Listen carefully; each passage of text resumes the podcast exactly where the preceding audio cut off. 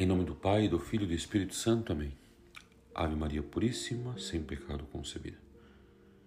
Eu sou o Padre Marcelo e hoje, 7 de novembro, iremos contemplar o Evangelho de São Lucas, capítulo 17, versículo 1 ao 6. Se teu irmão pecar, repreende-o.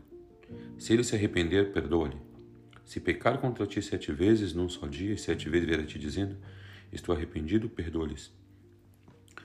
Muitas vezes, irmãos, nós falamos do perdão, ou inclusive dizemos às pessoas que temos, que têm que perdoar, mas de coração, somos pessoas que também que praticamos esse perdão. Muitas vezes acontece que nós, por exemplo, quando pecamos, vamos até o sacerdote, nos confessamos, saímos aí perdoar nossos pecados, mas muitas vezes quando nossos irmãos cometem algum erro, alguma equivocação contra nós, nos custa a perdoar. Ou seja, queremos o perdão de Deus e Deus nos perdoa e muitas vezes não perdoamos aos demais.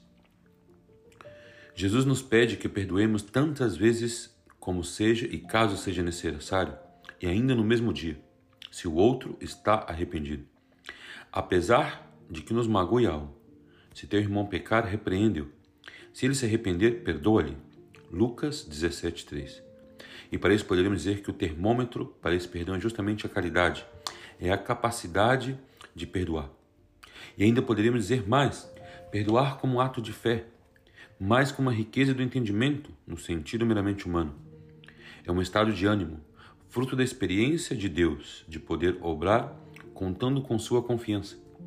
A fé é o início da verdadeira vida, já dizia Santo Inácio de Antioquia. Quem age com fé consegue coisas assombrosas Assim expressa o Senhor ao dizer: Se tivesseis fé, mesmo pequeno, como um grão de mostarda, poderia dizer a esta amoreira: Arranque-te daqui e plante no mar, e ela vos obedeceria. Por isso que é muito importante não somente falar do perdão, senão viver o perdão. Estar sempre em oração para justamente poder sempre mais e mais viver na graça de Deus. Sabemos que muitas vezes é difícil perdoar, principalmente dependendo de quem vem. Quem sabe quando uma pessoa nos magoa, quando uma pessoa nos fere, quando a pessoa fala mal de nós, muitas vezes nos custa perdoar, mas aí temos que colocar em prática todos os ensinamentos de Jesus Cristo, justamente aprender a perdoar de coração para ainda mais e mais seguir o verdadeiro caminho que é Jesus Cristo.